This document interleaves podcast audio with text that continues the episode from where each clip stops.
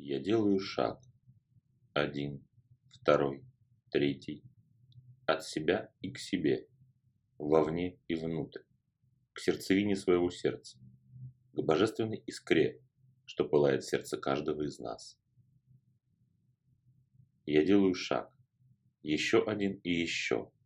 Все ближе и ближе к божественной искре стажара в моем сердце.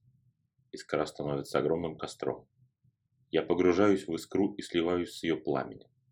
Вспышка. И я оказываюсь в ельнике.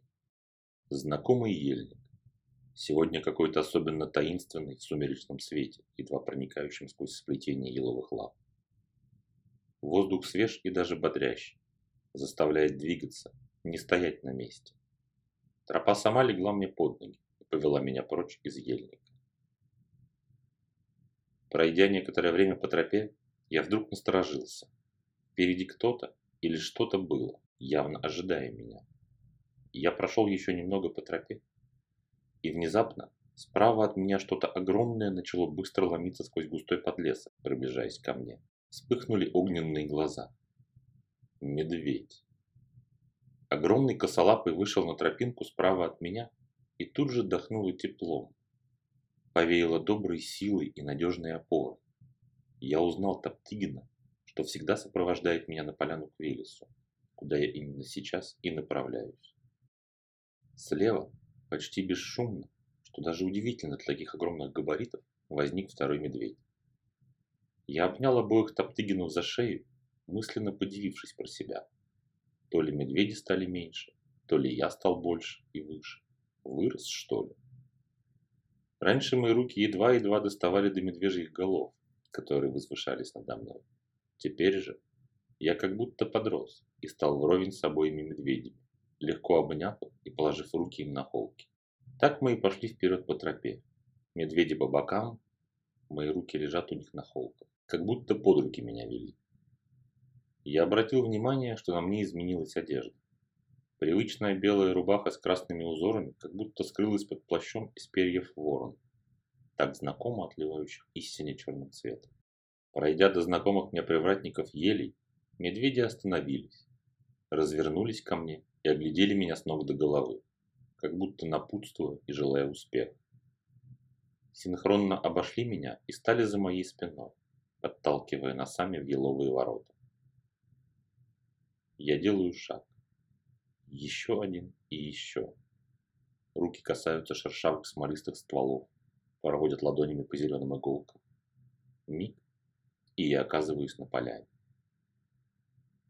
Большая, знакомая мне до последней травинки поляна. Под могучим раскидистым дубом, растущим в центре нее, горит костер. Рядом же и огромный валун жертвенник, и бревна рядом с костром, чтобы присесть можно было. Подняв глаза вверх, я различил за гигантской кроной дуба вечереющее небо и звезду, что зажглась в небесах и светила сквозь кружево дубовых листьев. Миг тишины. И я провалился еще глубже в себя. Лес. Великий и вещий лес окружил меня со всех сторон. Лес – исток. Лес – начало. Лес – бесконечное движение и великая мудрость. На одно мгновение сознание мое слилось с чем-то настолько могучим и неизъяснимо великим и мудрым, растворив меня в себе, что я почувствовал себя крохотной былинкой или пылинкой перед этим океаном мудрости и знаний. И я стал всем, и я стал никем. Мне стало известно все, все знания и вся мудрость, накопленная лесом. И я стал знать ничего, и обрел знание ничего. Все и ничего мудрость. Сознание с хлопком вернулось ко мне, и я осознал себя стоящим на поляне перед костром, чьи огромные языки вздымались, кажется, на два моих роста. Сквозь пламя костра я видел валун жертвенник в корнях могучего дуба, у которого кто-то стоял. Осознай себя переродившись. Сожги в божественном пламени животное начало и осознай свою божественную искру и божественную суть. Раздался мощный, глубокий, и исполненный невероятной силой голос. Пламя костра вспыхнуло, казалось, до самой сварги. Над костром засверкал так хорошо знакомый мне символ оберег. Огненный триглав, обвитый золотым юшем, под чертой вещего наставника. Ни минуты не сомневаясь, я шагнул в костер, в самое пламя, в самый жар и угли. Кажется, во мне что-то взорвалось. Я полыхал изнутри и полыхал снаружи. Костер, пылающий в моем сердце, распространился на все тело и сжигал мою оболочку изнутри, а огонь священного костра, в который я ступил, зажигал все снаружи. Я горел в двух огнях, которые, по сути, одно. Божественный огонь сердца, который очищает и возвышает человека, позволяя ему найти и осознать свою суть и предназначение. Сознание померкло. Единственное, что осталось в сознании, это видение фигуры в черном плаще, стоящей прямо в костре, горящей в костре и самой являющейся костром. С холодной вспышкой света сознание вернулось, и я обнаружил, что стою спиной к костру, лицом к валуну жертвеннику, рядом с которым стоит высокий, одетый в белые одежды крепкий мужчина. Уверенный взгляд, мощь и сила, кольцами истекающие от него, посох в руке. Все говорило мне, что я шел и дошел. Я низко поклонился и представился, привычно спросив, «Как твое имя, Великий?» «А ты ждал тут кого-то еще?» Хотя да, прошлый твой приход в обличии ворона кое-кто действительно приходил. Ты в своем праве. Я Велес, хранитель и даритель знаний и мудрости, покровитель волхвов, показывающий путь и ведущий по нему всех, кто отважится следовать за мной. Ты вырос, Ведогор, уже не тот шебутной малец, каким ты первый раз пришел ко мне три года назад. Молодец. Хорошо идешь. Ровно. Где не понимаешь, все равно веришь и идешь. Так и иди. Всего наперед знать невозможно. Только огонь твоей веры, что горит в твоем сердце, сохранит ноги твои от неверного шага на пути. Вернее, не так. На пути нет и не может быть неверного шага. Любой шаг на пути это шаг на пути. Просто последствия могут быть совсем разные, и путь может как удлиниться, так и значительно сократиться от того или иного шага. Твердо верь в то, что боги с тобой.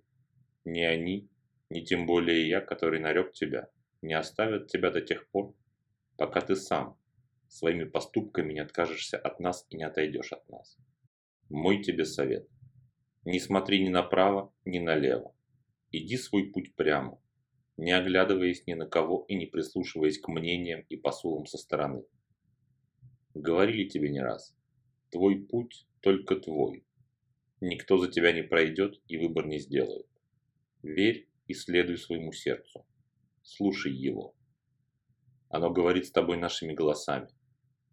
Верность на пути – одно из важнейших качеств. Если ты стал на путь, а при этом мечешься вправо или влево, то ты тем самым показываешь только то, что не уверен в пути. Не знаешь, зачем ты на него встал и надо ли тебе еще по нему идти. В тяжелую минуту испытания только верность ученика наставнику может помочь ему преодолеть сомнения, сделать правильный выбор и продолжить путь. Верность – дело только и исключительно добровольное. Верность сердца ученика сердцу и огненной связи с наставником куется и строится добровольно самим учеником. Из его сердца должен протянуться мост огненной связи, который может коснуться сердца наставника. Вернее, коснуться того моста, который сам наставник протянул тебе из своего сердца. Но за тебя наставник или учитель это не сделает. Пока ты сам не строишь мост, наставник не может коснуться тебя своим мостом огненной связи. Радостью и верностью выбранному пути строите вы мост к наставнику или учителю. Страхом и унынием разрушаете уже построенное собой. Держите крепко в сердце образ моста, от сердца к сердцу, чтобы крепла связь. И любовь могла легко и свободно течь от тебя и к тебе по тем мостам, что протянешь ты из своего сердца к любым живым и чувствующим. Голос Велеса замолчал. Великий Волхов подошел к жертвеннику, взял с него незнамо когда появившуюся там чашу и, зачерпнув горстью, умыл мне лицо, окропив лоб, глаза и уста. Верь и иди. Тебе по силам справиться со всеми преградами на пути. Раздался чуть слышный голос Велеса, который, кажется, исходил из моего сердца.